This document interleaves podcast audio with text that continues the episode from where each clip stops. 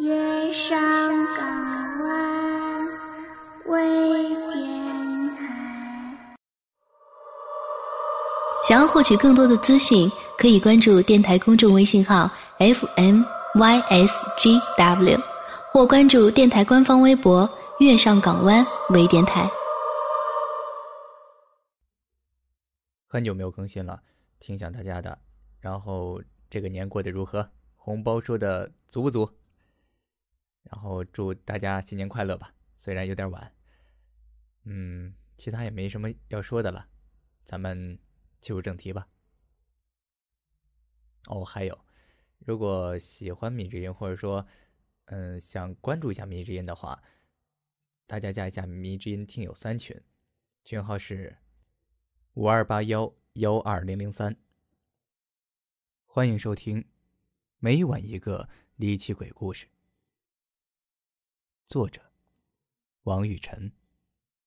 播讲：米之音。第五十七页。点穴。记得小时候看小说、瞧电影，对点穴尤其的着迷。经常两人或三人一组排练剧情，手指在身上胡乱的戳两下。被戳者立即保持姿势不动，直到被解穴。当时玩的很疯。结果有一次，某个男生学电视剧里摆裤背对着准备点穴，结果没注意后面来了个女生。这次转头看都不看，就兰花指乱戳两下，两根指头直接插在人家女孩子的胸上，吓得人家哇哇乱叫。直接就是左手如来神掌，右手大慈大悲掌下去。当即把男生打得找不着牙齿，找不到北，然后哭着叫老师去了。结果该男生被勒令当着全班的面道歉，班主任还说他从小就耍流氓，有了文化还了得呀。还记得他悔过书里说了句：“我向全班同学、敬爱的班主任以及校领导保证，以后再也不拿指头乱戳，以后一定要纪律有组织有规范。”至于后来就不记得了，只知道长大后觉得那些东西很可笑。虽然知道中医里有穴位一说，但对于一下就点到别人几个小时不能动，或者一个穴位点下去人就死了之类的，觉得是无稽之谈。不过，世事并无绝对的，有些事我们觉得荒唐，是因为我们不了解，无知者敢于怀疑任何事情。黎正的腿伤似乎还未痊愈，还得依靠着拐杖才能勉强行走。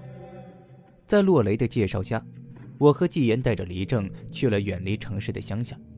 据说，洛雷的外祖父精通医术，而令我和纪言感兴趣的，的确是洛雷的家乡。传说有一族人自幼就有一种神奇的关于点穴的本领。这里的村庄很大。不过却是地广人稀，几乎走上十几分钟才能看到一户人家。青砖白墙，不时有几只土狗摇晃着尾巴走来走去。偶尔过去一辆公车，不知道为什么总感觉这里很荒凉。还好村民都很热情，每到问路讨水都没有障碍，而且还领着我们来到那位老人家中。只是还未到，就用手指指了下前面。然后就不愿意过去了。这是所老红砖平房，砖红已经脱落了不少，房子木质的，正门两边大开。我们刚想进去，却发现大门前的院子里居然养了三只狗，最小的也有半人多高。一看见生人，吼个不停，直接起身子扒在栏杆上。第一次近距离看这些家伙，的确有些胆怯。一只只红口白牙的，流着老长的哈喇子。大门里走出一个老者，半弯着腰，一只手拿着香烟，姿势比较怪，食指、拇指、中指三个指头捏住的，步伐稳健的走出来。上身穿着长袖蓝色棉布大褂，下身是一条黑色长裤，衣服看上去很旧，泛着白，似乎浆洗了很多次，不过非常的干净。脚上踩着双黄木拖鞋，对着那群狗叫了句：“听不大清楚，似乎类似于训斥的感觉。几条狗立马就回到里面，安静的趴着不动了。走进去一看，经由洛雷介绍，原来这位老人就是他的外祖父。房子里面非常的阴凉，犹如置身于冰窖般，不过温度却很适宜。后院似乎还养着狗，还有一大片的菜地，看来在田间饲养些动物，种些蔬菜，自给自足，倒是十分的悠闲惬意。而且不时的传来一阵阵月季花的香味儿，倒是让人有几分的醉意。走近看，老人留着一大把的白色胡子，只是没有梳理，有些凌乱。墙壁上挂着一个镜框，里面摆放着一位老者的遗像，看上去非常的俊朗，气宇轩昂，很有长者之风。只是左边的额角上有一道拇指大小的伤疤。这是我师傅的枪，除了药理，几乎所有本事都是他教的。自从十几年前他去世，我就开始留胡子了，从来没有剪过。老人摸了摸胡子，深吸了口烟。蝉鸣来意后，老者看了看黎正的伤势，笑言并无大碍，于是去了内厅。原来。里面摆放着药橱，抓了几副，吩咐好忌口和用药。只是吃起来非常的奇怪，居然是用没有任何肥腻的瘦肉泡在中药里一起煎熬，然后吃肉喝药，倒是非常的奇特。据老人说，肉乃药引，看来古代记载人肉做药引，倒也未必为虚。聊着聊着，自然说到了点穴。老人爽朗的笑了起来，声音在房间里回荡，中气十分的足。虽然已经七十有四，却一点苍老之态也看不出来，视力和听力都特别的好。点穴，其实啊，的确是有的。严格的来说，并非用手指点，他们出手非常的普通，常人不注意，根本无法识的，而且。这些伙人呢，非常注意隐瞒自己身份，过着和常人无异的生活，安贫乐道。那时我还比较年轻，二十出头的样子。那时候全国刚解放，村子里乱的是一塌糊涂。那时候大家一般烧水都用的锡壶，这玩意儿用多了就容易破，烧水的壶。破了还了得呀，所以经常有些手工艺人在村子里溜达，专门帮人点壶。所谓点壶，也就是那烧化的溪水补下壶的破洞，赚的都是辛苦钱。有些类似磨剪刀或者到处游走的剃头师傅。这个点胡师傅呢，年纪大概三十多岁，人却显得很苍老。手指粗糙的，如同石头一样；指节粗而宽大，脸上有如风干的橘子皮，黑的扎着泛红。由于手艺好，收费又相对的便宜，所以大家都很喜欢他。只是不知道姓名，我也只是随着大家一起喊他刘师傅。刘师傅来村子里走动的比较多，基本上所有的西湖和其他什么伞呐、锅之类的修补活，他一人包下来了。各家各户谁要做点好吃的，也乐于给他。不过村子里有些年轻人宠得很，你要知道，我在你们这个年纪的时候算是比较老实的，从来不在外惹事儿。这也多亏我父母管教的比较严厉。由于世代从医，我的父亲非常重视家风和家规。这帮小年轻，整天吃饱了没事儿，就在村子里瞎转悠。有时候偷看那家小媳妇喂奶，有时候偷几个西瓜。虽然谈不上大害，却就像牛旁边飞舞纠结的牛蝇。很惹人烦的。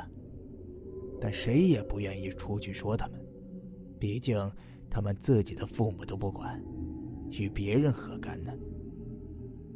有一次，刘师傅在路边修湖，刚点好溪水准备补，结果那帮混混中身材最高大，也是最冲的一个，就冲过去，就把人家的家伙事儿一脚给踢飞了。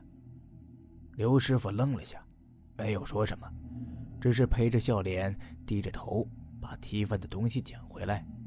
可是刚拿过来，又被一脚踢飞，这样踢飞了。又拾回来好几次，刘师傅终于知道，对方是故意来找茬的。鹈鹕的小子叫木根，父母都死在打仗里了，家里被追认了双烈士，由爷爷奶奶养大的，从小就宠坏了，大家都很讨厌他，他碍于他家里人的面儿，都不敢得罪。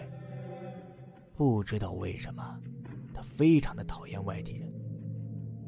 刘师傅缓缓直立起了身子，围观的人很高兴，又有些紧张。大家很久没见过打架了，连抱着孩子的妇女都赶了过来，一边塞着孩子的嘴，一边轻声向旁人询问是怎么回事。大家都不曾看见刘师傅站直身子，平时他都是弯着腰或者坐着为人干活的，或者逗逗孩子。忽然一下子站起来，却发现他原来非常的高大。木根有些慌乱了，忍不住向后退了一步。可是想想这么多人在，又接着往前走了半步。刘师傅平静的脸上没有过多的愤怒表情，只是从铜红色的厚嘴唇里说出这样一句话：“后生仔。”做人莫要太猖狂了，然后一直盯着木根。木根回头看了看，发现自己的伙伴赶过来了，这下他底气足了。木根说：“老子就要揍你，今天心情不爽，你还在这里吆喝，还挡着老子的路，我不踢你踢谁？”边说，一边拳头就已经挥上去了。直接招呼刘师傅的脸。我们大家都以为要开打了，可是结局出人意料，仿佛看电视慢镜头一样。刘师傅忽然伸出自己蒲扇大的结实双手，低下头，拦腰抱起木根，双手按在他腰眼上。这小子少说也有一百几十多斤呢，可是，在刘师傅看来，好像一个纸糊的人一般，轻飘飘的拿起来。转了个身子，又放回了地上。大家看呆了，木根自己也没反应过来，只是脚一粘地，身子就瘫软了下来，双手捂着腰，直喊没力气，额头上淌着黄豆大小的汗珠。他的朋友吓得赶紧把他抬走了。刘师傅眯起双眼中，忽然流露出了后悔的神情，接着长叹了一口气。蹲下来收拾东西，以为有热闹看的人都四散开来了，只有我走过去帮他拿起踢得乱七八糟的工具。我闯祸了，没想到这么多年的脾气依旧改不掉，本就不该对这些后生出手如此之重，这里我待不下去了。你是个不错的孩子，以后有机会再见面吧。刘师傅忽然伸出手，拍了拍我的肩膀。我觉得他的手很沉。那以后，村子里再也没听说过刘师傅的声音。据说，他去了外地。而木根则惨了，回去后就喊腰酸背痛，开始以为是小毛病，结果接着就是茶饭不下。本来还有些胖的他，一下子消瘦的吓人。每天都躺在床上，哎呦的叫唤，直喊腰疼。众人掀起他衣服一看，好家伙，两个腰眼上各留下五个黑黑的手指印，深黑色的，碰一下就疼痛难忍。当时我父亲也被请来看了看，结果一言未发，只说了句“无能为力，准备后事吧”，接着就摇手不语了。我记得当时追问父亲，他只是不言语，被我问得烦了，只好对我解释道：“他被人拍了。”父亲没头脑的来了一句，我听了更加的不解。父亲见我不懂，索性告诉给我听了。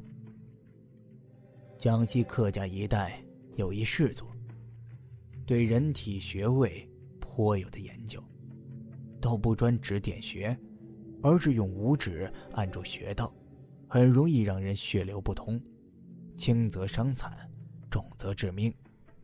这个刘师傅。想必也不是有意的，可能气在头上，力道重了。可惜木根身子不行，我也解不了。他两边的腰已经坏死了，就算遇见名医治好了，也是废人，铁定的病秧子。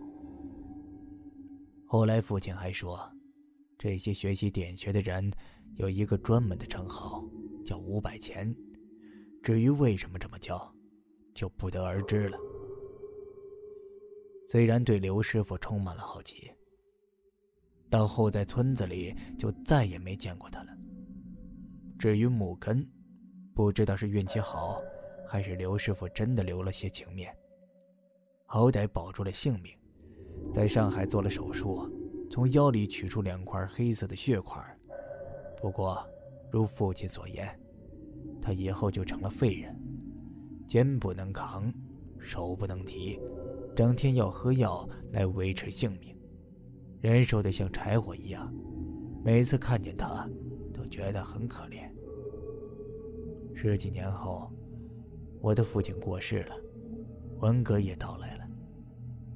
由于家里世代行医，却也没干什么出格的事儿，加上各个村子之间借着武装斗争的名义，实际上。却是报私怨，于是武斗频繁，也就需要我这样的人为他们治伤，于是被叫乡里去了，在各个村子里看病。只是每次看见一些年轻人流着血，身上那个地方开着口子，或者断胳膊断腿抬到我面前，我都很不舒服。而我也经常想起木根的遭遇。有一次。我治着一个骨折的小子，他的胳膊给打折了，可是接好后他又说肩膀疼，拉开一看，肩胛骨连着脖子的地方，居然也有五个手指印，与母根的一样，只是颜色并没那么黑，而且指印似乎小一号。向这个人询问一番才知道，前几天大家批斗一个老人，好像说他是宣扬封建迷信。这小伙子冲上去扇了一耳光，老人旁边闪出来一孩子，面带怒色，在他肩膀拍了一下。当时他也没觉得有什么，结果后来肩膀越来越痛，所以在打斗的时候他没抬起来，结果被别人打断了胳膊。问明事情原委，我也知道，那个老人正是姓刘。虽然那段时间我极力寻找他的下落。原来，他转悠一圈，居然又回来了。我询问了很多人，终于找到他的住处。房子很破旧。当我进去的时候，房子里只有刘师傅一个人。他苍老的很快，几乎都不认识了。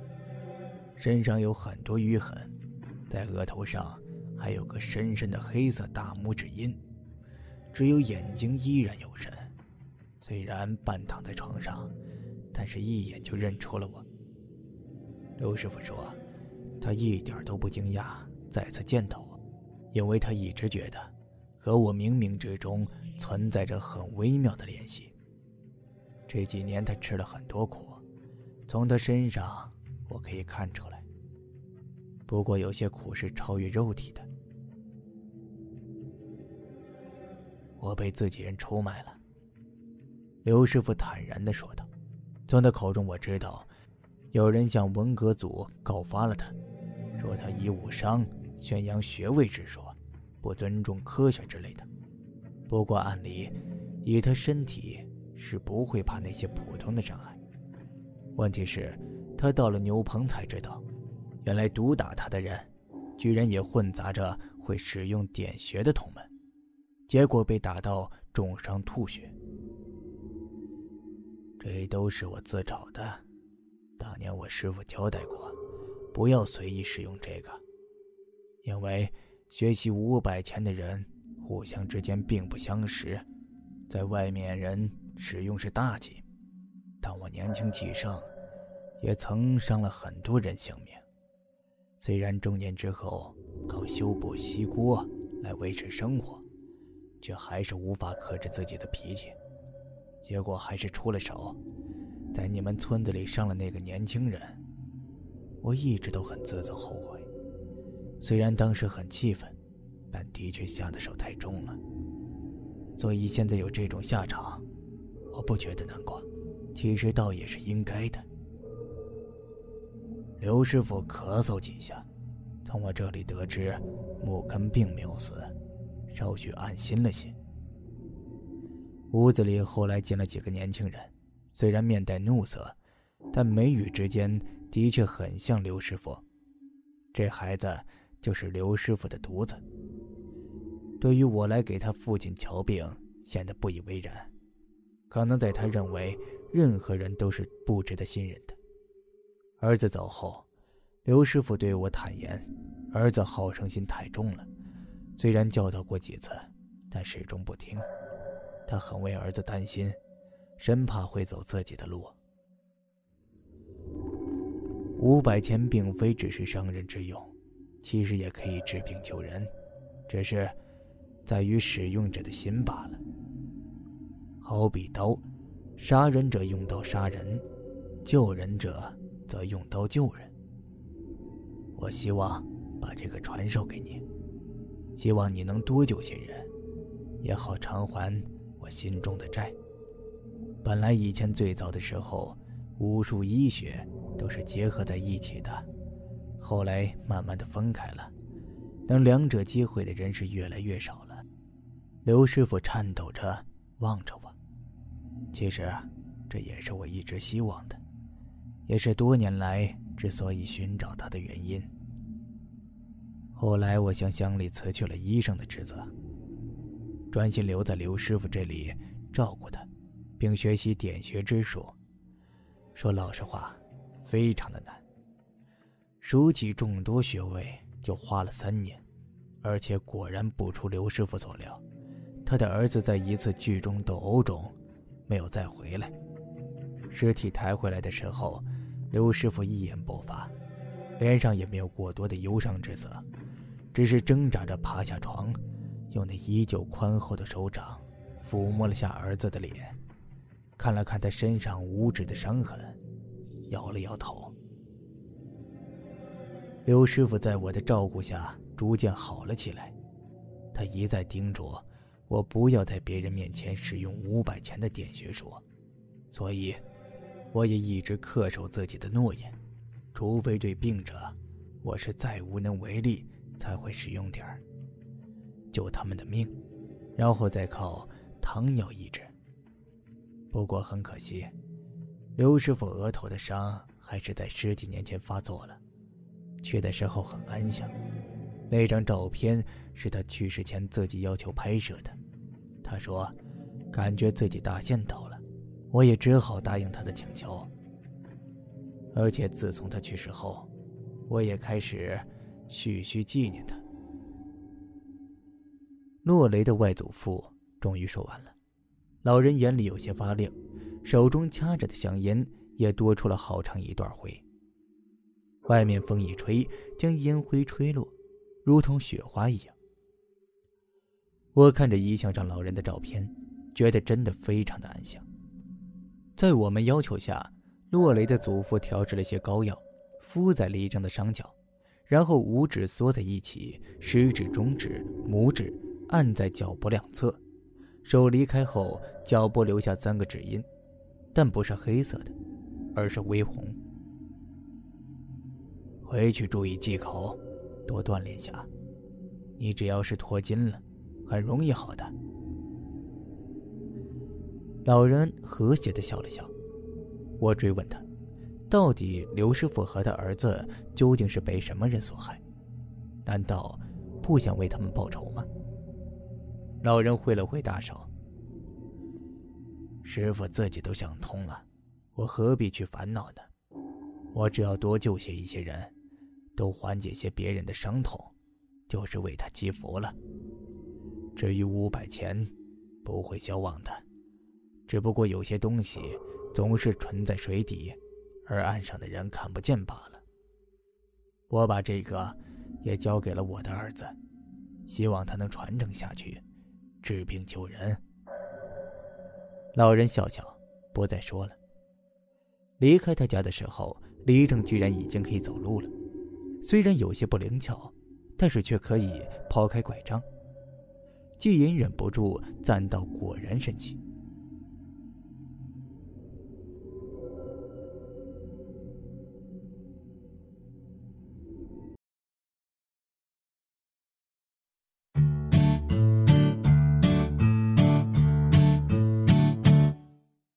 节目结束了，我还有话告诉小耳朵们：购买主播设备及赞助月上港湾微电台，请前往淘宝店铺搜索“月上港湾音频设备”。应聘电台工作人员请注意，我们是非盈利性质网络电台，所有人员是无任何薪资的。应聘群：三七幺三九二四七九。收听更多节目，下载月上港湾 APP，关注新浪微博及贴吧“月上港湾微电台”，参与电台众多活动。记住哦，月亮不仅晚上会出现，白天也会出现的。电台有十几档栏目，节目类型都不同哦。总有你喜欢听的那款，快关注公众微信吧，FM YSGW，拜拜。